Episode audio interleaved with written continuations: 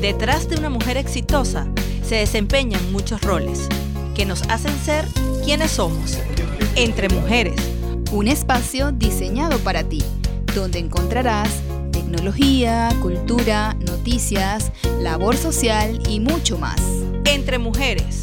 Con Karina Navas y Sandra Manzanares. Todos los sábados a las 9 de la mañana. Por Radio Catatumbo. Muy buenos días a esa mujer creadora y maravillosa que nos escucha el día de hoy. También a esos caballeros que nos acompañan sábado a sábado en nuestro programa Entre Mujeres. Estamos felices de darles la bienvenida a nuestra octava edición. El día de hoy estaremos conversando en Juntas Somos Más sobre el Día Mundial de la Prevención del Suicidio. Además, sobre la concientización del cáncer infantil.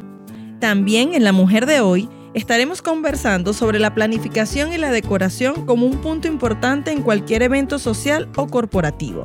Y tendremos unos invitados de lujo y especiales, Ángel Molina y Enrique Blanco, conocidos como Ángel y Enrique Decoraciones. En nuestro espacio Microtips para ti estaremos conversando sobre el regreso a clases. Hoy en la magia de los controles tenemos a Alexander Kutel y en la producción a Abril Kutel. Ya volvemos con más de Entre Mujeres.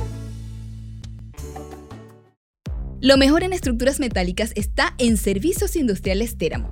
Te ofrecemos desde tanques, equipos metálicos y soldaduras especiales hasta cortes en sistema CNC Síguenos en Instagram como Citerca underscore y contáctanos a través de 0414-340-6508. La tienda donde encontrarás detalles para cualquier ocasión es Cala Store. Todo en accesorios para damas. Podrás encontrar desde lentes hasta carteras para lucir hermosa. Visítalos en el Centro Comercial Mediterranean Plaza, nivel sótano 1 y tienen delivery. La mejor comida asiática que probarás en tu vida la encuentras en un solo lugar Allí te recibirán con atención de primera y ambiente agradable. No te arrepentirás. Los mejores platillos de la gastronomía asiática están en Wok and Rice. Del wok a tu boca. Ubícalos en la avenida Rocio Combranger o pide tu delivery a través del 0414-402-6300. Si de moda y comodidad se trata, póntelos. Es la tienda que necesitas. Allí te ofrecen todo para crear tu look perfecto para toda ocasión. Visita su tienda en el Centro Comercial Mediterranean Plaza Sótano 1. También puedes hacer tu pedido sin salir de casa a través del 0412-402-1663. Y si te gustan, definitivamente póntelos. ¿Quieres elevar el alcance de tu marca?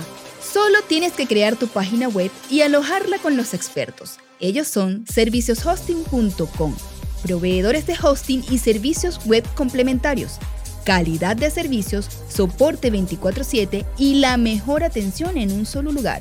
Solo en Servicios Hosting y dale clip a tu propio éxito. Si de desarrollo web se trata, tenemos a los mejores, nuestros aliados de mejores sistemas quienes actualmente se encuentran desarrollando nuestra página web de radiocatatumbo.com. Ellos son capaces de crear los mejores sistemas, aplicaciones y páginas web del mercado. Esto incluye posicionamiento para tu empresa, tienda o emprendimiento. Además, te brindan asesoría de WordPress, tiendas virtuales, comercio electrónico e integración con pasarelas de pago, incluyendo desarrollo front-end y back-end, con las últimas tecnologías. Síguelos en Instagram como Mejores Sistemas Pon en manos de expertos tus proyectos, solo con mejores sistemas. Bienvenidas a nuestro segmento Juntas Somos Más. Hoy estaremos conversando sobre el Día Mundial de la Prevención del Suicidio el cual se celebra anualmente el 10 de septiembre y está organizado por la Asociación Internacional para la Prevención del Suicidio y está avalado por la Organización Mundial de la Salud, la OMS tiene como objetivo el crear conciencia acerca de la prevención del suicidio en todo el mundo. Bueno, esto es un tema súper delicado, Karina, em, porque muchas veces las personas que llegan hasta el suicidio es porque están pasando por situaciones como depresión, ansiedad y crisis complicadas. O sea, no podemos tomarlo tan a la ligera y decir, porque muchas veces la gente te dice, ay, pero estás deprimida, estás triste, pero levántate, sal de esa cama. Y resulta que cuando... tu parte. Sí, exacto, ¿no? Y resulta que cuando una persona está deprimida, pierde la voluntad Esa es una de los, de, la, una de, los las, químicos. Esa es una de las se cosas. pierden en el cerebro, Es, una sí. de las cosas que pierdes cuando estás deprimido. O sea, tú no le puedes ordenar a tu cuerpo, levántate, sal, vístete, báñate, porque es que no, no, no lo logras, o sea, no lo logras. Incluso el tema de este año, el 2022, es crear esperanza a través de la acción. Y bueno, es para reflejar que en una acción colectiva, o sea, nosotros debemos abordar este problema porque es algo urgente a nivel mundial que está sucediendo a nivel de la salud con todo esto de la depresión. No Sí, solamente lo vivimos aquí en Venezuela, No, sino no, en en- todo el en- a nivel Sí. mundial, incluso este tema de, mm, de las enfermedades emocionales, psicológicas, psiquiátricas, con todo esto de la pandemia, pues se acentuó muchísimo más. Entonces nosotros tenemos que, como familia, como amigos, como educadores, compañeros de trabajo, quizás tomarnos el tiempo de conversar con la otra persona. Nosotros no tenemos, quizás no tenemos las herramientas para ayudarlos, pero sí podemos quizás decirle, mira, Estoy aquí. Claro, estoy aquí, te doy mi apoyo, si necesitas algo, y de repente, de forma muy sutil, sugerirle, mira, ve a, una, vaya a terapia, ve al psicólogo, ve al psiquiatra, ¿no? Porque muchas veces si se lo dices así de frente a la persona, te va a decir, "Eh, pero yo no estoy loco. Sabes que muchas, mm, o sea, muchas personas lo piensan. Entonces, bueno, creo que es bien, bien interesante. Y es básicamente lo más importante que se toma con este día. Es simplemente, bueno, crear conciencia de esto que nos está sucediendo a, nivel mundial. Y aparte de esto, bueno, hacer un acompañamiento a aquellas personas que vemos con depresiones y que de una manera muy sutil podamos acompañarlos Claro. en este proceso. Hay un, hay un mito, Karina, que dice, por ejemplo, la gente dice, ay, perro que ladra no muerde. Entonces, si la persona dice, mira, yo no quiero seguir viviendo, entonces la gente dice, no, esto no va a hacer nada. Y resulta que en muchas ocasiones sí. Entonces, eso es una alarma. Yo creo que deberíamos estar atentos a cualquier signo. a cualquier signo de, de este tipo, ¿no? Quizás no somos los más indicados, pero podemos brindar apoyo. Es así. Karina, en este mes de septiembre también hablamos sobre la concientización del cáncer infantil. Fíjate que yo no conocía que el mes de septiembre trabajábamos esto. Siempre he escuchado, pues, en febrero que manejamos que es el día. el día, el 15 de febrero, que es, que es el Día Mundial contra el Cáncer Infantil. Pero la prevención, o mejor dicho, la concientización del cáncer infantil no lo había escuchado. Ah, ok. No, sí. Pues con, este, con esta concientización lo que se busca es crear eh, del conocimiento a la gente de que el cáncer infantil afecta a muchos niños a nivel mundial. Anualmente son diagnosticados más de 300.000 casos de cáncer infantil entre niños de 0 a 19 años. ¿ok? Imagínate. Sí, entonces, bueno, es importante tomar en cuenta. Muchas veces la gente dice, ay, pero no te diste cuenta, ay, pero comía de todo, seguro que no se alimentaba bien. Y muchas veces no, no va en eso. Tú muchas veces puedes hacer una consulta, puedes llevar a tu chamo o a tu hijo anualmente, ya después de cierta edad, ¿ok? Eh, con su consulta del pediatra y puedes no detectar nada, sino que de repente en el medio de, de esa sabes, como en un lapso en- entre una consulta y, y otra, entre un año y otro, se dan situaciones que desencadenan en un cáncer infantil. Sí, es así. Incluso una de las cosas que preguntan y es parte de crear esta conciencia es que por lo menos a mí me lo preguntaban, me preguntaban si es que tu embarazo fue normal, tu Exacto. hijo nació sano, pero Jesús era sano. Claro, Eso sí, o sea, sano. sí. Porque las personas, este, pues parte de la conciencia es entender que este cáncer pues puede llegar en cualquier momento sí. y no importa. hasta en bebés recién nacidos. Es así. Es, es así, o sea, hasta en bebés recién nacidos, que tú dices, muchas veces te dice la gente, ajá, pero se alimentaba bien.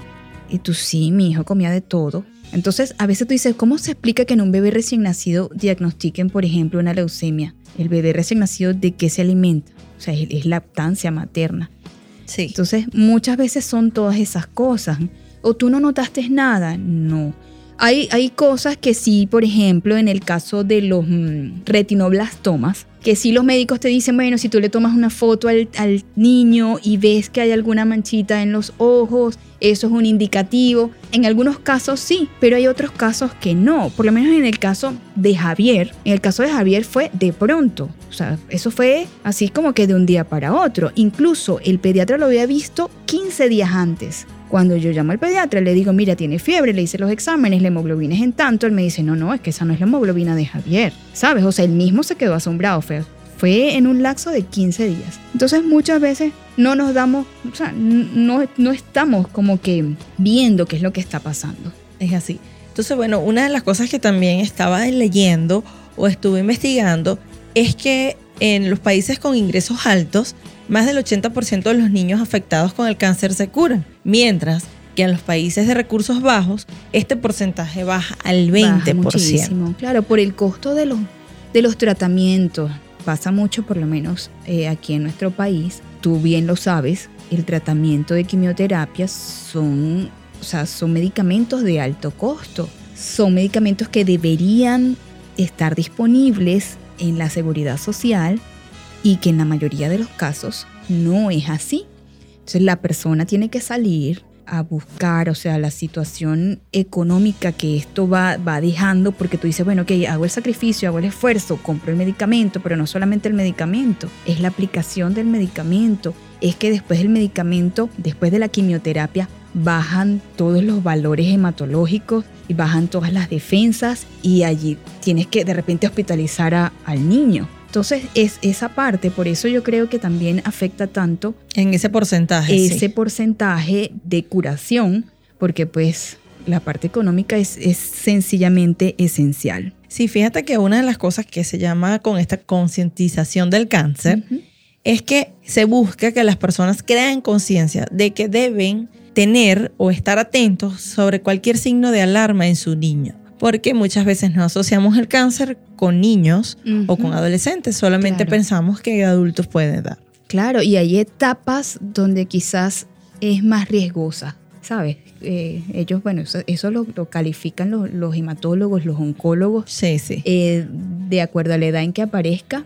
¿Cuál eh, puede representa un mayor o menor riesgo. Es así. También quería consultarte, que, no, pues, consultarte no, decirte que si no sabías que también el tercer, el tercer sábado del mes de septiembre se celebra el Día del Donante de Médula Ósea. No sabía, Sandra. Bueno, súper importante. Nosotros aquí en Venezuela no tenemos esa cultura, ¿ok? Pero a nivel mundial es bueno, sumamente importante que tengamos donantes de médula ósea, porque puede salvar vidas. Sí, fíjate que yo tengo entendido y lo conocí fue por ti, Sandra, que tú eres donante de médula vivo.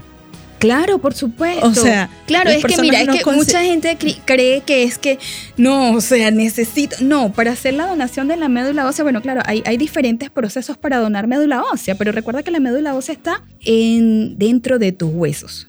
¿Ok? Entonces muchas veces, uh, bueno, hay procedimientos como aféresis, como extracción de células madres, y a través de eso eh, tú puedes donar médula ósea. ¿Y cómo haces tú, Sandra, para, por ejemplo, si yo quiero ser donante de médula ósea, ¿dónde tengo que Aquí yo...? Aquí en Venezuela no, no existe, porque porque los trasplantes de médula ósea que se hacen aquí en Venezuela son trasplantes o autólogo, que significa que es del mismo paciente, o de los familiares, ¿no? Familiares.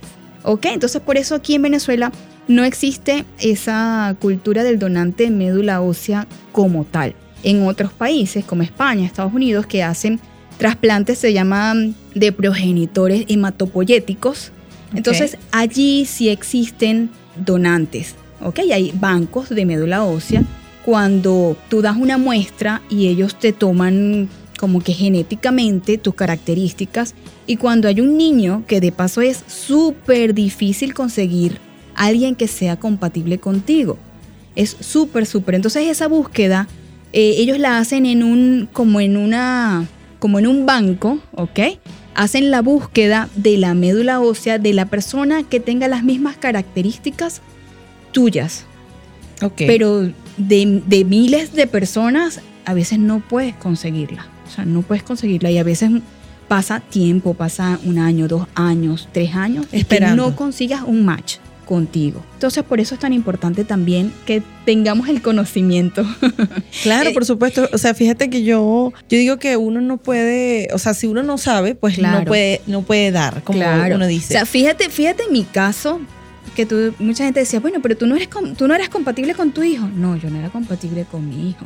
Dicen que los mejores trasplantes son los de los hermanos pero tampoco tú puedes tener cinco, seis, dos, tres hermanos y puede que ninguno sea compatible contigo. ¿Y por qué dice que es la mejor compatibilidad? Porque comparte los genes de tanto de papá como de mamá.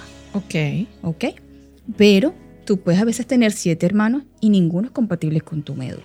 Entonces quiere decir, Sandra, que si yo quisiera donar médula ósea, tendría que trasladarme a uno de, o sea, estar en España, en Estados Unidos. Sí, tendrías que así. hacer un registro particular. Este, yo no sé si Venezuela está como ins- inscrito, ¿ok? Realmente sé que hay otros países que sí, es Brasil, eh, México, hay países de Latinoamérica que se está, sí están inscritos en ese, ah, En ese banco. en ese banco, ¿ok? Pero aquí en Venezuela, de verdad que no lo sé. ¿Y por qué no lo sé? Porque, bueno, igual la logística es, mira, conseguimos un, tenemos este niño con estas características, ok, buscan en todo, ah, ok, eh, Karina es compatible. Entonces tú tendrías que ir a que te hagan la extracción. O sea, es toda una logística, quizás por eso no, no, no lo hay, ¿no? Tienes que ir a que te hagan una extracción para mandar esa médula a donde sea, a cualquier parte del mundo. Bueno, Sandra, creo que esto ahora es súper interesante pues conocerlo porque la médula ósea puede salvar vidas. Claro. Este, ser consciente de todo esto es parte de la misma concientización que hacemos sobre el cáncer sobre infantil. el cáncer infantil, exactamente. Bueno, creo que con esto cerramos el primer segmento de nuestro programa Juntas Somos Más Y ya regresamos. y ya regresamos con más de Entre, Mujeres. Bienvenidos al segundo segmento de nuestro programa La Mujer de hoy, donde vamos a conversar sobre la planificación y la decoración como un punto importante dentro de un evento social o corporativo. Bueno, hoy tenemos como invitados a Ángel Molina y Enrique Blanco. Ellos son Ángel y Enrique Decoraciones. Ángel me estaba comentando que es ingeniero electricista. Oye Ángel, ¿cómo llegaste tú a esto, no? Y bueno, y Enrique, eh, ellos tienen 14 años de experiencia, cumplen 15 años ahora en diciembre.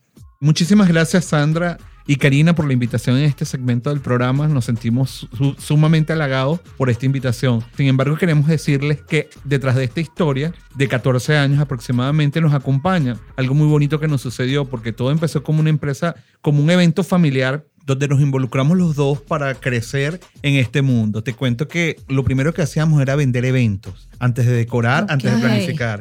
Existía un salón de fiesta en nuestro pueblo. Carlos Arbelo, Ajá. Palacio Arbelo de Huigüe. Este salón de fiesta, uno de los años, en los años 80, uno de los más glamurosos, Sí. es del tamaño más o menos de los de la Xperia, para que Claro, tengan un orden de idea. Imagínate, Un salón que alberga casi mil personas. Nosotros empezamos a vender eventos. Pero resulta que ante esas ventas de eventos, nosotros también nos quedábamos para supervisarlo, porque el dueño de- del, del salón nos daba esa particularidad que nosotros podíamos darle continuidad a todo el evento. A medida de que íbamos trabajando, nos dimos cuenta que teníamos capacidad artística o creativa y fuimos invirtiendo en todo este mundo que se ve bonito, el mundo, como le decimos nosotros, el mundo rosa. Este es un mundo un tanto bonito, pero que conlleva demasiada organización y trabajo. Nos gusta lo que hacemos, pero una de las cosas que más me ha llamado la atención de nuestro trabajo es que tienes que pasarte por muchos puntos para poder tener crecimiento. Empezamos desde muy pequeño, o sea, de cosas muy puntuales pero fue un- ha sido un crecimiento en- en- a lo largo de estos 14 años que hemos visto en Venezuela crecer de diferentes puntos de vista, tanto en clientela como en gusto, en llegarle a, a las personas en lo que quieren. O sea, pero siempre nos hemos conectado con nuestro público, de alguna manera. Fíjate, yo quería preguntarles qué tips son importantes o qué es más importante en la organización y la planificación. Vamos a iniciar desde este punto de vista. Vamos a empezar por la planificación y organización. ¿Cuáles fueron los tips que ustedes, Ángel y Enrique, nos pueden dar para iniciar? Ok, importantísimo. Aquí hay que separar eh, un punto muy, muy importante. Ángel y Enrique Decoraciones se transformó hace cinco años que nosotros Ajá. ya nos dimos a conocer como tal. Anteriormente era nada más Ángel Molina Eventos. Cuando éramos Ángel Molina Eventos, Enrique siempre estuvo allí, ¿ok? Y estaba en la parte de organización y también estábamos en la parte de eh, decoración. Pero aquí en Valencia nosotros nos ocupamos mayormente es en la parte de decoración, ¿ok? ¿Qué sucede? Cuando tenemos una producción normalmente se necesita detrás de todo esto es un productor de evento o un wedding planner o, un, event planner, que esta persona tiene una figura muy importante. Nosotros en nuestros comienzos la tomamos muchas veces el- esa producción de la mano y lo hacíamos muy bien. Pero, ¿qué resultaba? Porque como éramos Enrique y yo, muchas veces yo me tomaba la parte de event planner o de wedding planner y Enrique se formalizaba en la parte de decoración. Ok. Hoy día hacemos un mejor encaje porque yo me encargo de la parte de decoración de todo lo que es la producción del evento y Enrique se encarga de todo lo que es ya dar darle vida Y como forma. tal. Y vida y forma, exactamente. Ahí, ahí, mira, habló Enrique por primera vez. Saludos, Enrique. Está aquí. Sí, Enrique está aquí. Ajá. Lo que pasa es que Enrique es tímido este, para hablar, pero bueno. Vamos a Este, ver cómo lo hacemos Sí, hablar. vamos a ver. Vamos a hablar en Pero las tendencias de la importantísimo, decoración. por- ajá, importantísimo ese tics de, de aclaratoria, Ok. porque hoy día nos dedicamos mayormente al mundo de la decoración. Aquí en Carabobo, sobre todo, existe una organización para la- el mundo de la planificación de eventos y producción. Es un tanto, uno creerá que es un mundo fácil, pero no. Se separan esos dos mundos que se llevan en una gran eh, concatenados, pero es difícil separarlos. Ok. ¿ok? Cada uno en un mundo, pero se, se unen en cierto estado. Cuando a ti te llaman y te dicen, mira, tengo este evento, por ejemplo, una boda. ¿qué es lo primero que hacen? ¿Qué involucra? Ajá, eso? ¿qué involucra todo eso? Bueno, o, o unos 15 años. Ok. Ángel, mira, yo tengo unos 15 años, ¿verdad? O sea, yo quiero que, que tú seas eh, el decorador. Ok. Primero que nada, siempre tratamos de que si no hay el- la figura del event planner o el wedding planner, nos vamos a la parte de conocer al cliente si ya tiene locación, Ok. el lugar donde lo va a hacer. Y lo segundo importantísimo que le preguntamos, ¿qué número de personas le vas a hacer ese, ese tipo de evento? Porque ¿qué sucede cuando no se toma en cuenta ninguno de estos dos factores? Porque no hay una receta para todo. Ok. ¿ok? Entonces debes aplicarle a cada evento el número de personas y la locación. ¿Qué sucede si la locación es en, en la playa? Hay que tomar en cuenta que hay que llevar transportes especiales, hay que tener hospedaje, hay que tener logística de comida. O sea, eso se llama eventos destino, pero eso lleva un tipo de, de cobro difer- planificación, a planificación y claro. cobro especial. Claro. No es lo mismo que una locación donde te dicen, mira, se entra a tal hora y se, se sale a tal hora. Hay locaciones que se prestan muchísimo para eso y tú te manejas en función a esos tiempos. Ok. ¿Ok? Enrique quiere contestar también. Por ahora Ángel lo está haciendo muy bien. ¿Cómo es el ensamblaje de una decoración, Enrique? El ensamblaje. Bueno, Enrique me está haciendo señas para los que nos ven, que le responda por ahí. El ensamblaje normalmente viene con planos previos. Aquí nada se improvisa. Ese es el trabajo de Ángel.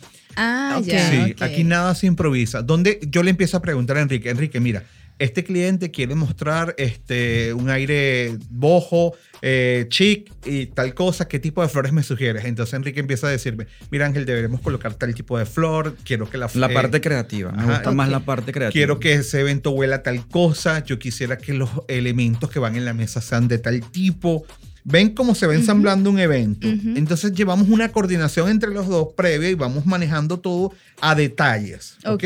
A detalles. Si hay una mesa de dulces, si hay un sitio ceremonial, si hay puntos en, en la mesa, qué cosas debe llevar la mesa, cómo se debe mostrar la mesa. Otra cosa importantísima. Nosotros los decoradores jamás de los jamases nos peleamos con los arquitectos.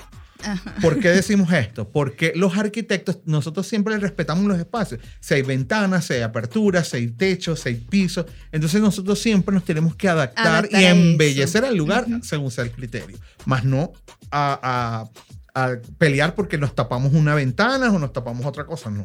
Siempre trabajando en, confu- O sea, en tratar de, exacto, tratar de embellecer lo que ya tiene ese sitio, sacarle el mejor provecho a eso. Así mismo es. Así mismo es. Mira, ¿por qué consideran que la decoración siempre es uno de los segundos o de incluso el primer punto del presupuesto de los eventos? O sea, siempre cuando uno hace una, un, este, una planificación pues, de un evento, sea social o corporativo, más social pienso yo en este momento, Sí. uno dice, Dios mío, lo más caro es la La decoración. decoración. Sí, bueno, vo- voy a partir un poquito esa, ese, ese secreto, porque es parte de un secreto. este, no es solamente la decoración, es también el catering, o sea, el área de comidas, Ajá. o sea, la locación, el lugar, Sí, sí, claro. el catering, la decoración y la música. Sí. Son tres elementos que, Que son usted básicos. tiene que saber invertir. ¿Qué sucede cuando nos ha pasado muchísima gente que dicen, no, el sitio es bonito y no amerita mucha decoración?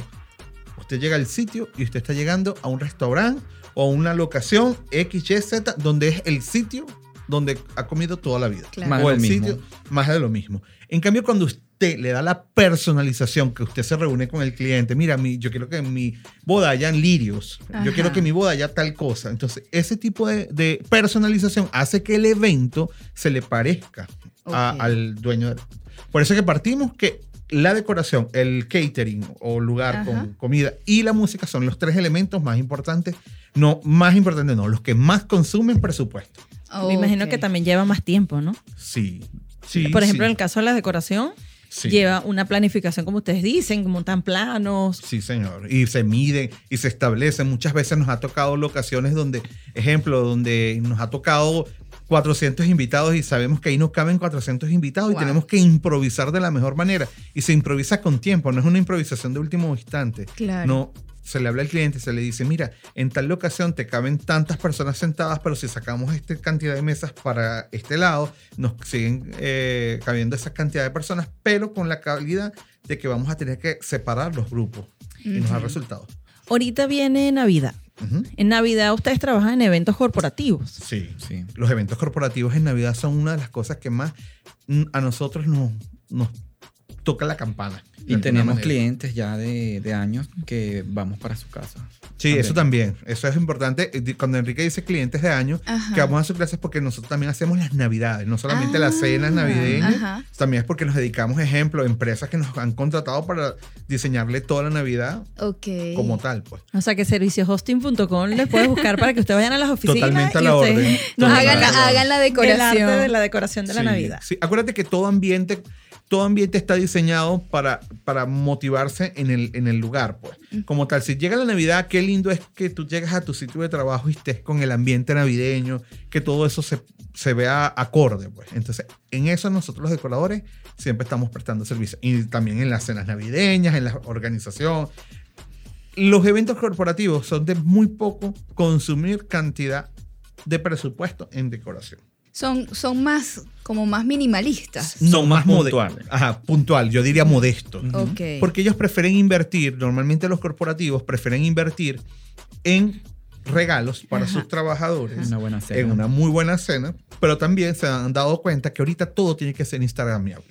Sí. Y lo que no es instagramiable no tiene vida, no tiene, no tiene eh, eh, lo que nosotros llamamos la fotografía de momento. Ok. Entonces, si usted no deja un buen recuerdo de eso, tiene que verse lindo. claro. Entonces, es ahí donde nosotros entramos, pues, de alguna manera. Por allí también vi por el Instagram este, que estuvieron trabajando en el montaje de, de como de, de una persona corporativa que, que tenía un stand, ¿no? Que ustedes le hicieron. Ah, sí, de María Goncalves. Eh, ella es una diseñadora. En el sí, Fashion Week. nos ha- en el Fashion Week. Nos ha tocado, es que nos ha tocado, y fíjate que con María Goncalves nos tocó algo muy particular. Ella quería un, un- un escenario súper, súper bello que llamara mucho la atención. Y yo le decía, mira María, nosotros como decoradores tenemos que buscar la forma de que tu producto sea lo que venda Claro. más allá de nosotros. O sea, tiene que venderse más tu producto que lo que nosotros te podamos a- a, eh, elaborar. Entonces yo te, yo te sugiero que con la ayuda de Enrique podamos prestar un piso que, que sea, que, que rompa las reglas. Y así lo hicimos. Y quedó muy bello. Creo que fue lo que, parte de lo que viste en, en- En el en Instagram. el Instagram. sí. Ah, y, y el de Chiman. Ah, bueno. Y ahorita también trabajamos con Shimano.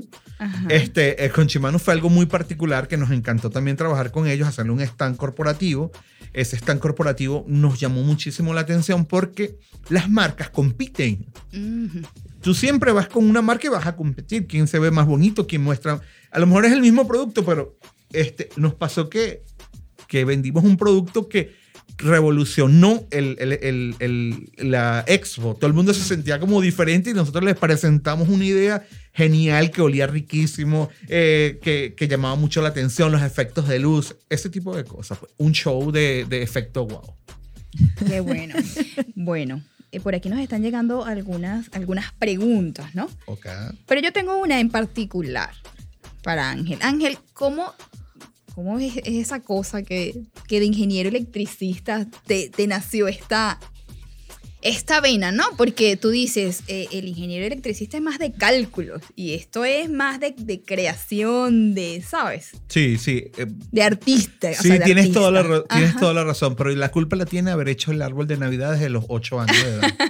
Considero que ahí es donde viene mi vena de, de nacimiento. Ok. Este, y creo que lo arraigó. Fíjate que cuando comienzo, Enrique tampoco tenía ningún tipo de potencial en el mundo de la decoración. Yo tampoco, Ok. ah, claro, yo tampoco lo tenía. Ajá. Es más, no sabíamos combinar colores. Hace 14 años a nosotros nos hacían una paleta de colores y decíamos amarillo, azul y rojo, la única que conocemos. Ok. Pero hoy día hasta una paleta de colores ya sabemos cómo se consolida, de cómo se debe ver mejor, cómo se ilumina. Enrique es experto en escoger todo lo que es tendencia. Ok. Enrique tiene un ojo increíble para saber qué es la tendencia del momento. Yo no la tengo. ¿Ve? Mi capacidad Claro. es más ver un sitio y le digo, ahí le caben tantas personas, las sillas van así, las mesas van asado, aquí le cuelga esto, aquí le baja acá, aquello. Pero Enrique se da cuenta inmediatamente, me dice, Ángel, mira, los floreros tienen que ser de corte bajo con tal tipo de forma. Mira, esto debe tener la... ten-". O sea, Ok. hacemos un buen acople a todo esto. Por eso que como ingeniero, y él Claro. como él es eh, eh, graduado en mercadotecnia. Ah, ok. Imagínate. Ajá, ahora cuéntame algo. Si una persona quiere contactarlos, un, evento, una boda, unos 15 años, eh, es- esto es más que todo, que ¿con cuánto tiempo como mínimo de anticipación tienen que hacer? 15 días antes lo hemos tenido, una ¿En semana. serio? Sí, Sí. en una semana también. ¿Sí? Enrique dice, eh, ese tipo de eventos sí. Normalmente son eventos con un buen presupuesto. Ok. eventos con un presupuesto que no los cumpla, no, no, no puedes hacer la magia. O sea, no se puede crear eso de, como por debajo, porque es que involucras muchos proveedores. Ok. Y sí, eh, hemos llegado a 15 y hasta en 8 días.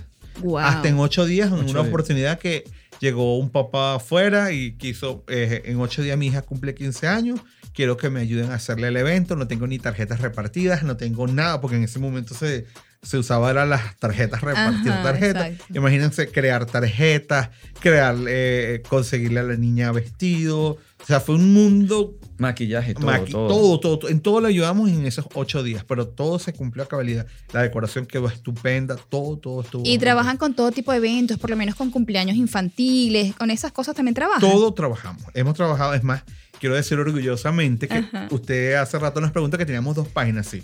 Ajá. Ángel y Enrique, usted coloca en Instagram Ángel y Enrique Decoraciones y aparecemos los dos. Aparece Ángel Molina Evento y Enrique B Decoraciones. Enrique B, la B de blanco, Ajá. Decoraciones. Pero resulta que el Instagram de Enrique es un fic muy limpio, muy bello, muy tipo catálogo, hermoso. Él lo maneja muy a su estilo. El mío es más desordenado, más de reels, más, más con la- contacto con la gente, más que a la gente le gusta ver al trabajador este, cómo se hace un evento. Claro. Ese tipo de cosas. Es más mi...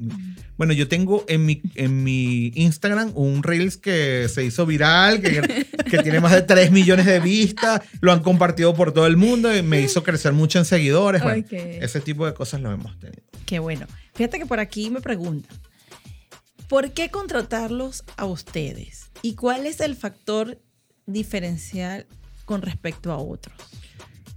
Bueno, yo lo primero que siempre digo es que cada pulpero alaba su queso y una de las cosas que nos caracteriza es tener responsabilidad.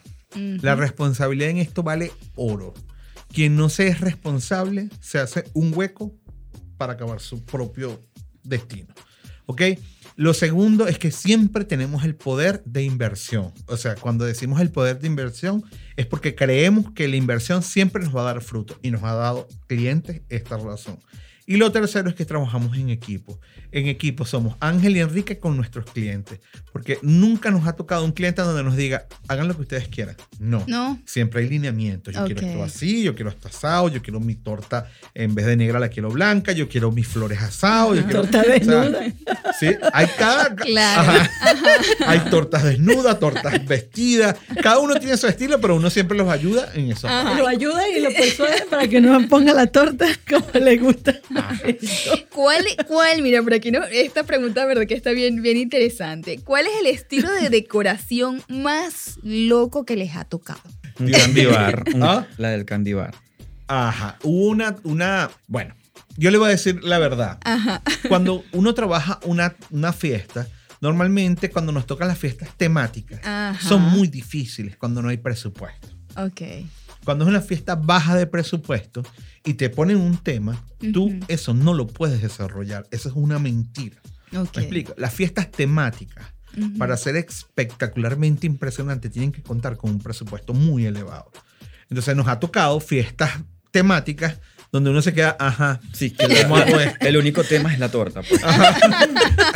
Entonces, no, no- nos duele Claro. cuando pasan esas cosas y a veces nos gusta decir la verdad muy cruda, porque, ejemplo, un, La Bella y la Bestia nos gusta. Ajá, pero no tienes el presupuesto para La Bella y la Bestia, por lo menos la quinceañera es la Bella. Claro, La Bestia es cualquiera que venga aquí a acabar la fiesta. Por ahí Pero les bueno. vi también uno de, de Alicia en el País de las Maravillas. Ah, quedó muy lindo. Hermosa, hermosa. Ajá, pero, pero cuéntame algo, ¿no? Porque mucha gente dice, ok, bueno, este, las, decor- las decoraciones siempre son costosas, pero cuando tú llamas, una persona de repente puede crear, ustedes pueden crear una decoración para algo sencillo, sin necesidad de que sea muy costosa. Sí, claro, Claro. por supuesto. Por supuesto. Eh, eh, va a depender también qué te, qué te dejen hacer. Ejemplo, nosotros tuvimos una boda Ajá. que fue muy sencilla, pero particularmente yo estaba enamorado de esa boda, más allá que Enrique, porque Ajá. Enrique fue quien diseñó todos los detalles de esa boda, Ok. pero me tocó a mí hacer el montaje, De la- el montaje de la boda. Y cuando me tocó hacer el montaje, yo me imaginaba en mi mente todas las cosas que Enrique pensaba. Yo decía, esto le va a gustar. Y Enrique, cuando yo les muestro la foto, me decía, wow, Ángel. Porque ese día hasta nos separamos porque teníamos doble evento. Ah, ya. Entonces, pero todo estaba calculado y todo estaba diseñado en espacio de, de tiempo para que todo ocurriera. Pero ocurren ese tipo de detalles cuando uno está enamorado de, del tema. de la- Claro. ¿Cuál ha sido el mayor reto que han tenido como decoradores? Enrique creo que te puede decir uno y yo te digo otro. Ajá. Ok. Yo particularmente la henna, una henna árabe que es una despedida de Ah, soltera, ajá. donde nosotros el, la- el montaje de ellos, me acuerdo que nos llamaron un 11 de octubre, fíjense que nos llamaron un, 11 un 10 de octubre, el 11 nos cancelan, Ajá. o sea, nos pagan la Ajá. fiesta, el 12 de octubre cumplo año, cumplo año mi mamá y yo, Ok. y el 13 estábamos los camiones cargándolos porque ya nos teníamos que ir. Y la agenda fue el 14. Pero les cuento algo. El 13, el 14 y el 15 de esos tres días hubo eventos porque la agenda no es un solo día. Son un día previo, un día importante y el día después. Wow. Wow. Y eso fue aquí en Valencia. Así, aquí en Mm, Valencia. ok. Cliente muy, ¿Tu muy reto, bonito. Enrique? Creo que fue el de Maracay, que fue, ¿cómo que se llama el salón de fiesta? El del Hotel Pipo. El Hotel Pipo. Sí, en el Ajá. Hotel Pipo. ese ¿Y de qué, de qué se trataba ese evento, Enrique? Era de máscara, era de máscara. Ah, ok. Sí, es más, nosotros íbamos como aliados para esos Ujú. eventos. Fuimos como aliados y eh, para Enrique fue más que un reto y el diseño, porque el salón no lo conocíamos como tal, pero sí nos queríamos la estructura y lo diseñó en gran parte él. Para ir cerrando este segmento, yo les quería preguntar o que ustedes dijeran algo a estas mm, personas que nos están escuchando el día de hoy. ¿Qué dirían ustedes si yo les digo, ahorita, miren, este, yo tengo una boda, que, ¿por dónde empiezo? ¿Pero dónde empieza? Bueno, si llegan a, a Ángel y Enrique, lo primero que le digo, ustedes necesitan un decorador. Estoy sincero en esa parte. Lo primero Lo es primero. número de invitados y tener la locación. Y por supuesto, lo más duro suena increíble, pero yo le digo siempre a mis clientes, usted tiene un presupuesto asignado para su evento. Sí. Si te dicen un número, usted haga distribución de porcentajes para ese, para ese presupuesto que usted asigna. Y el porcentaje va de- dependiendo de esa importancia que estábamos hablando, Por ¿verdad? supuesto. Va desde la decoración, la música Ujú. y Y los el catering. pasapalos. Sí, señor. 30, yo lo- siempre lo he ca- caracterizado de la siguiente manera. 30, 25, 30 el catering y la locación. 25% la decoración. Pero hay- ojo, hay eventos donde la decoración es el 150%. Wow. Sí. Sí, Eso Son más exigentes. mucho. Son mucho más exigentes. Eh, depende de la cultura de la fiesta. Hay gente que hace fiesta por cultura. Sí. Y, y este es un mundo este, que nosotros vendemos de sueños, de alegría. No, es un mundo donde la gente invierte para un recuerdo. Claro. Siempre es eso. Bueno, Ángel y Enrique, gracias por acompañarnos el día de hoy. Y Gracias tienen otra cosita por allí que quieran agregar, Ángel. Bueno, mire, este, en este mundo de eventos también es importante que sepan que no es fácil, pero cuando se tiene pasión y amor por lo que se hace, todo se convierte súper bien. Y no hay una cosa mejor que cuando uno hace las cosas con pasión, eso se vuelve bendiciones. Hemos tenido tres partes, quiero acotar esta parte, tres partes de Ángel y Enrique de Corazones, pero la última parte es la mejor parte, la parte donde Dios entró en nuestros corazones y hizo en nosotros que todo esto fuese de bendiciones. Qué Amén, bueno, qué Amén, bueno. amén. amén, Bueno, qué gracias, Enrique. Gracias, Ángel, Ángel. Enrique, Gracias. dennos sus Instagrams, por favor. Sí, como no. El mío es Ángel Molina Evento. El mío es Enrique B. Decoraciones. Recuerden que en el hashtag de Ángel y Enrique de Corazones siempre nos van a encontrar. Bueno, muchas gracias. Feliz tarde. Gracias a ustedes. Gracias. Feliz mañana. gracias por habernos, gracias por habernos acompañado esta mañana. Ah, Gracias. riquísimo. Hoy muy, muy soleada. Bienvenidos a este espacio de microtips para ti. Bueno, Sandra, como sabes, bueno, viene el regreso a clases.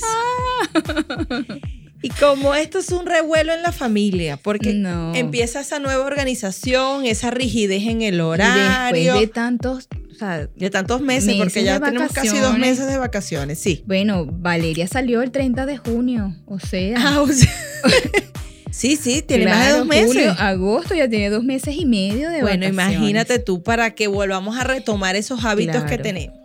Bueno, y por aquí entonces, bueno, traemos unos tips para apoyar ese retorno a clases. Ajá, ¿qué Y haces entre- tú? ¿Qué bueno, haces ¿qué hago yo? Entre las cosas que hago es volver a retomarle el, El hábito. hábito.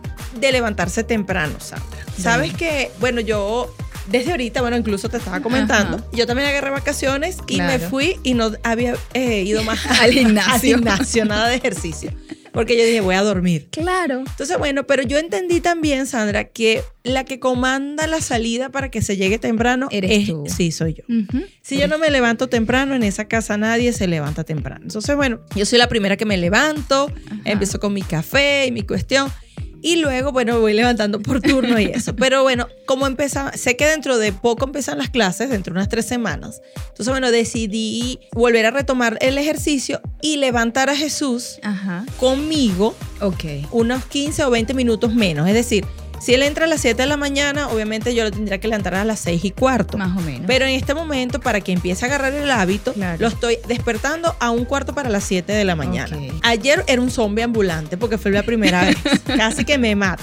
Hoy ya va más activo porque va conmigo a hacer ejercicio, ¿no? Entonces, pero lo estoy creando el hábito porque sabes que es un ciclo Sí, vicioso. y- Porque entonces, fíjate, ayer se acostó a las 10 de la noche. claro. Ya hoy se va a acostar a las 9. Exacto, porque ese es el otro tema, que entonces se acuestan más hábito- tarde. Sí, sí. Ellos en vacaciones tú los dejas, bueno, sabes, como que, ok, vamos a... Aquí cortamos, ahí se acaban todos los límites y se duermen tarde y se paran tarde y todas esas cosas. A mí me pasa con Valeria. Valeria es adolescente. Esa está más Ese fuerte es porque más complicado porque ellos son unos búhos. O sea, yo la escucho, yo escucho el murmullo a medianoche y resulta que está hablando por teléfono. Y yo, Dios mío, ¿por qué? Y se duermen súper tarde, una, dos, tres de la mañana.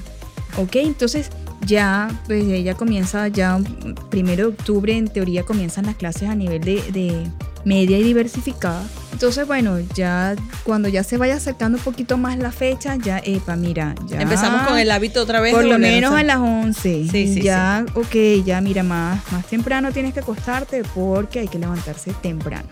Sí, bueno, esa es parte de uno de los tips. Empezar una semana, dos semanas antes, a empezarlo a levantar más temprano para que vuelvan a agarrar el ritmo. Otro también es retomar parte de los hábitos alimenticios. Ok. Porque por menos en mi caso, bueno, Jesús en ese tema no tiene problema. Él apenas se levanta y abre los ojos, él desayuna. Así es, Valeria. Pero hay veces, hay niños que eso no es parte del hábito. Claro. Se levantan, se comen algo, una cosita y tal, y después el tiempo es que comen. Cuando vuelven a empezar el colegio, Les ese hábito les cuesta, porque Sí. entonces tienen hambre o a media mañana están en el colegio y les duele la barriguita. Sí. Entonces, bueno, es como una semana antes o dos semanas antes volver a, a trabajar esos hábitos alimenticios también. Otro tema también importante que considero es darle motivación de la razón por la cual tienen que empezar las clases y qué beneficios tienen para ellos eso. Dios. Que es complicado porque todos empiezan, yo no quiero clase y Claro. tal. Mira, yo, yo recuerdo, Karina, que a mí me encantaba cuando comenzaban las clases. Ay, ya cuando ya yo tenía un mes y medio, dos meses de vacaciones, yo decía, no, que comiencen las clases, que comiencen las clases.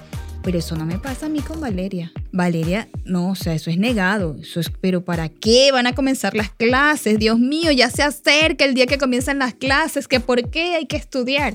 Es un tema. Y no es que es, es ahorita porque es adolescente. No, no. Es que de siempre ha sido así. de siempre. Bueno, fíjate que otro tips que por allí podemos llevar a, a cabo es que nosotros debemos convertirnos en un ejemplo a seguir.